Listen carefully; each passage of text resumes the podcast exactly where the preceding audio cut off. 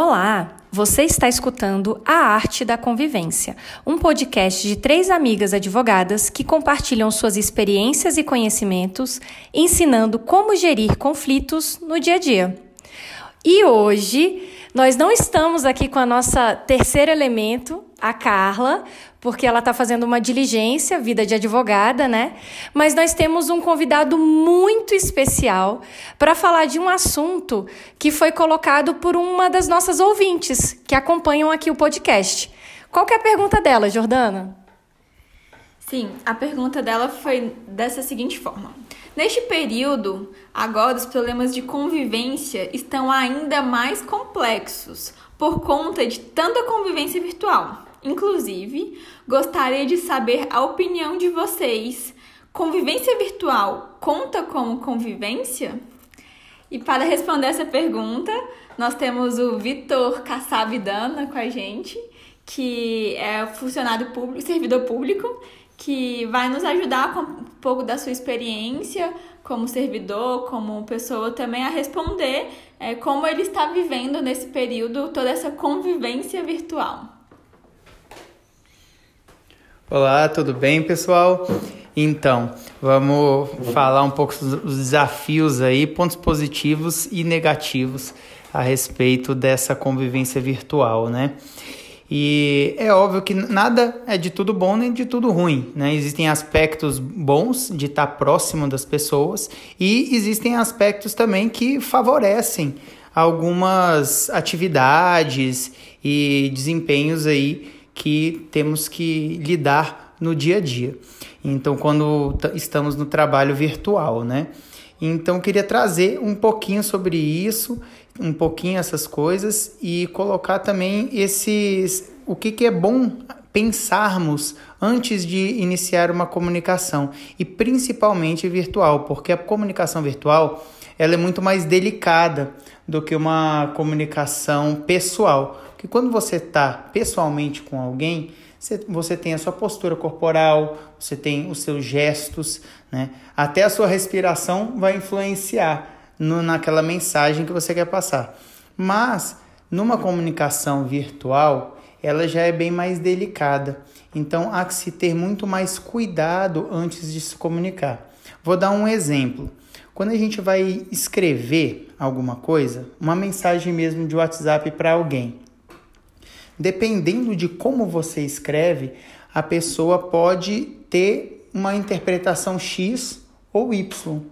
Então é importante né, pensar muitas vezes, e como que será que vai ser a melhor forma de escrever isso aqui, e etc. Depend, dependendo também com quem que eu estou me comunicando. Importante, e, né? No âmbito corporativo, então, a gente tem que saber com quem que está falando, né? Exato. A intimidade que eu tenho também com essa pessoa que eu estou me comunicando. Então, quando a gente tem mais menos intimidade, é óbvio que a gente vai ter que pensar um pouquinho mais, porque a outra pessoa, quando você já tem mais intimidade, mesmo no trabalho, Gente, as pessoas já se conhecem um pouco mais, mas quando você não conhece, se você não conhece absolutamente, mais cuidado você vai ter que ter. Cortesia é óbvio que em todas as situações são necessárias. Mas. Premissa básica da convivência, hein, pessoal da arte da convivência, cortesia. Exatamente. Então, então assim, é, e uma oportunidade também que temos, foi até um artifício que me falaram uma vez, eu achei muito interessante, foi é, para que nós possamos nos aproximar mais das pessoas, utilizarmos, por exemplo, os vídeos, as teleconferências, as videoconferências, para nos aproximarmos um pouquinho mais, para que, para que inclusive os ruídos de comunicação eles sejam menores. Então, porque numa videoconferência a pessoa vai te ver, ela vai ver você gesticulando, vai dar um pouquinho mais, você vai ter mais ferramentas de comunicação com a pessoa que está do outro lado. Conseguir transmitir um pouco mais das emoções, né? Que escrevendo é difícil, né? Que uma pontuação assim já muda a entonação, né? Exatamente. Então eu acho que é importante utilizarmos esses artifícios sem rigidez, é claro. Tem hora que vai ser muito mais conveniente uma mensagem, uma ligação, mas quando quando possível, muitas vezes numa reunião de equipe, fazer ali uma videoconferência que ajuda, aproxima um pouco mais. Né? Um aspecto positivo também é que, trazendo para um ponto positivo, é que no, nessa convivência virtual nós tendemos a ser mais objetivos também. Não sei se vocês já notaram isso, mas as, as reuniões virtuais elas tendem a, a serem mais curtas do que as presenciais. Então, não, não é nem é de tudo ruim nem de tudo bom. Depende da forma que possamos, que, que podemos usar essa ferramenta, né? E nos adaptar a ela. E é claro, sempre é, pensar antes de falar. Sempre tem procurar, pelo menos, pensar antes de dar uma mensagem para alguém, né? Porque, caso contrário, corremos o risco de nos expressar de uma forma completamente contrária do que aquilo que queremos. Tem até um caso que eu me lembrei, que é de um. Vocês já devem ter ouvido falar do imperador Otávio Augusto, lá da época de, da Roma Antiga né? Foi o primeiro imperador de Roma. A e... gente se falar, o Victor ainda é historiador. É, né? não, sou historiador não, mas... é, isso sim. mas gostamos mesmo. Então, é, esse imperador chamado Otávio Augusto, ele... Dizem que antes de qualquer discurso que ele ia fazer, ele sempre buscava escrever o que ele ia falar. E, inclusive, chegava até o ponto, vocês podem talvez achar um pouco extremo, mas que antes de ter alguma uma conversa específica com a esposa dele, ele também fazia um roteiro do que ele ia levar. O que que isso faz? Isso é Adorei isso, gente. Vamos anotar? Recomendamos para os namorados, maridos. Com certeza, muito bom. E, depois, e, e algo interessante por trás disso, né, é que isso facilita com que a nossa comunicação seja mais assertiva. Então, que a gente, quando pensamos o que queremos comunicar, consequentemente tendemos a comunicar com mais assertividade. E sendo essa uma grande dificuldade no nosso, inclusive no nosso momento histórico em que estamos estamos vivendo. Nunca nos comunicamos tanto e talvez nunca nos comunicamos tão mal. então... De maneira desleixada, né? Sim. Até a forma como a gente às vezes vai escrever uma mensagem, se comunicar com alguém. Quanto mais íntimo, muitas vezes mais desleixado a gente é na comunicação. Então, então assim, todas essas é importante que tomemos os devidos cuidados em relação a isso, porque uma, uma, uma comunicação mal estabelecida, ela pode quebrar laços, ela pode, você pode perder um emprego, você pode perder relações importantes para você. Então, é sempre importante que possamos pensar um pouquinho antes de falar, né? buscar ser assertivo. Diz uma vez eu vi uma, uma, uma conversa que eu achei muito interessante. Não lembro agora quem que me falou, mas que dizem que numa discussão, discussão já no aspecto mais negativo, depois de 10 minutos a gente só repete a mesma coisa. O negócio não evolui. Então, é, isso, e o que, que vai fazendo? Se você não sai da discussão, né, se você não resolve aqueles pontos ali tratados, aquilo só vai aumentando, aquele problema só vai aumentando, que as pessoas elas vão repetindo os mesmos temas, cada vez de forma mais posicionada, polarizada e enfática. Vai crescendo a espiral do conflito, né? Exatamente. E até para trazer um dado então interessante dentro do que você falou, é, quando há essa, essa discussão desde o começo polarizada, na verdade, desde o início as partes não estão se ouvindo. Por quê? Porque elas já tomaram posição. Então, ela não quer nem escutar o que você tem para dizer, porque ela não quer mudar de opinião. Então, é, a gente entra num campo de acusações, né? Por isso que o espiral do conflito fica tão elevado. De papagaio, né? Que fica só repetindo também. Exatamente. Bom, Vitor, mas muito interessante esse ponto que você trouxe. É, e aí, uma coisa que eu queria ressaltar um pouco da etiqueta que a gente tem, né? Que agora vai ter que ser criada, a gente está desenvolvendo cada vez mais nesse campo da convivência virtual, né? É, aqui, como representante do agro, Eu vejo muito que essa etiqueta, né, esse costume do pessoal do campo é, é uma coisa que está sendo também readequado, né? Não, não só virtualmente também, que eles já estão todos adaptados, né?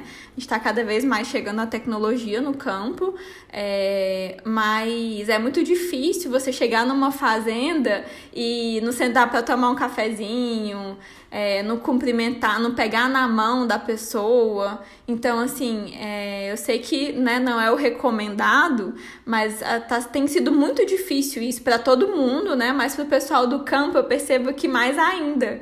Então, os senhorzinhos, né, que chegam lá para cumprimentar, já, já é grupo de risco, mas mesmo assim fazem questão de dar a mão. Então, é, mas toda uma etiqueta tem sido formada, né, nesse sentido. E entrando um pouco também, né, nesse campo corporativo, assim, é, que você disse também do, do trabalho, né, de, tem que se posicionar muito bem nessas reuniões, é, é, é não só empresarial, mas essas reuniões com, com superiores, com, com os chefes, com tudo. O que, que você acha, assim, Vitor, que é um posicionamento que a gente precisa ter para melhorar essa convivência, sabe? É, como que você acha que pode melhorar? Você já falou alguns pontos, mas como que você acha que a gente poderia, de alguma forma, começar essa etiqueta aqui, né? Lançar algumas ideias. É, eu até eu, eu coloquei né, um, um, ponto aqui, até na verdade reiterando assim e, e discorrendo um pouco mais sobre ele. Primeiro, nós temos uma noção clara sobre com quem a gente está falando, com que pessoa eu estou falando, né? Então, qual que é o meu grau de intimidade com essa pessoa que eu estou falando? Qual que é o meu grau de hierarquia com essa pessoa que eu estou falando? Então, acho que uma análise prévia para fazermos antes de iniciarmos uma comunicação é ter essas noções muito claras na nossa mente. Porque é diferente um tratamento, o respeito, a cortesia, ele independe das hierarquias, mas a forma de tratamento ela é diferente. Com superior, né, ou com colega, ou às vezes até com uma pessoa é, do nível hierárquico inferior, a gente tem que também saber, né? É, ter toda essa forma de tratar, né? Pra não se parecer arrogante também, né? Porque às vezes não é nem que a gente tá arrogante, a gente só tá com pressa, né? Aí você fala uma coisa rápido assim, aí parece um pouco arrogante, mas às vezes é só uma pressa também, né? É, e tem a questão também de condução né, de equipes, porque você como gestor, por exemplo, você tem que, que é, tem uma forma de você se comunicar com o seu superior hierárquico, mas com a sua equipe também, né? E com a distância, você como líder tem que motivar essa equipe, tem que estimular uma boa convivência entre a sua equipe, não só com você mesmo, né? Então acredito que o desafio é diferente, é como a Jordana falou, tem ferramentas específicas. O seu tratamento com a sua chefe vai ser diferente do seu tratamento com a sua equipe, por exemplo. Sim, claro, com certeza, em diversos sentidos mas eu acho que o mais importante de tudo para que a sua comunicação seja boa, independente do grau hierárquico e da proximidade, é, vou falar uma coisa aqui que é um pouco é, mais, digamos, mais filosófica, mais é, no âmbito das, né, hum, enfim, acho que filosófico mesmo, acho que da seria o termo. Humana, né? É, da natureza humana, exatamente. Mas é aprender que acho que é um desafio nosso como ser humano, é aprender a gostar das pessoas. Quando nós gostamos do ser humano, né, e acho que essa é uma característica muito importante, principalmente se nós vamos liderar alguma equipe, alguma coisa nesse sentido, isso vai fazer muita diferença, tanto na relação com o subordinado, como em, na relação com o superior, né? como, a, como com o par também, aquele que está no seu mesmo grau hierárquico. Quando você gosta das pessoas, as pessoas sentem isso naturalmente e, consequentemente, quando elas sentem que você gosta delas, elas abrem, elas abrem, ab, tendem a abrir o coração para você e a comunicação ela tende a fluir de melhor forma. E mesmo que você fale alguma besteira, mesmo que ela discorde de você, mas ela perceba claramente que o seu intuito não é atingi-la e que não é, é impor alguma coisa, ela já naturalmente vai receber a sua ideia de uma forma muito mais natural. E isso vai fazer com que a comunicação flua, mesmo com os ruídos, porque o ruído ele vai existir. A gente pode falar em comunicação tudo que a gente quiser, mas uma, uma comunicação perfeita, ela nunca vai existir. Por quê? Porque a gente está no mundo dual, né? Em que as coisas trabalham, em, que o, o certo, o errado, em que o erro ele está dentro de todas as ações humanas.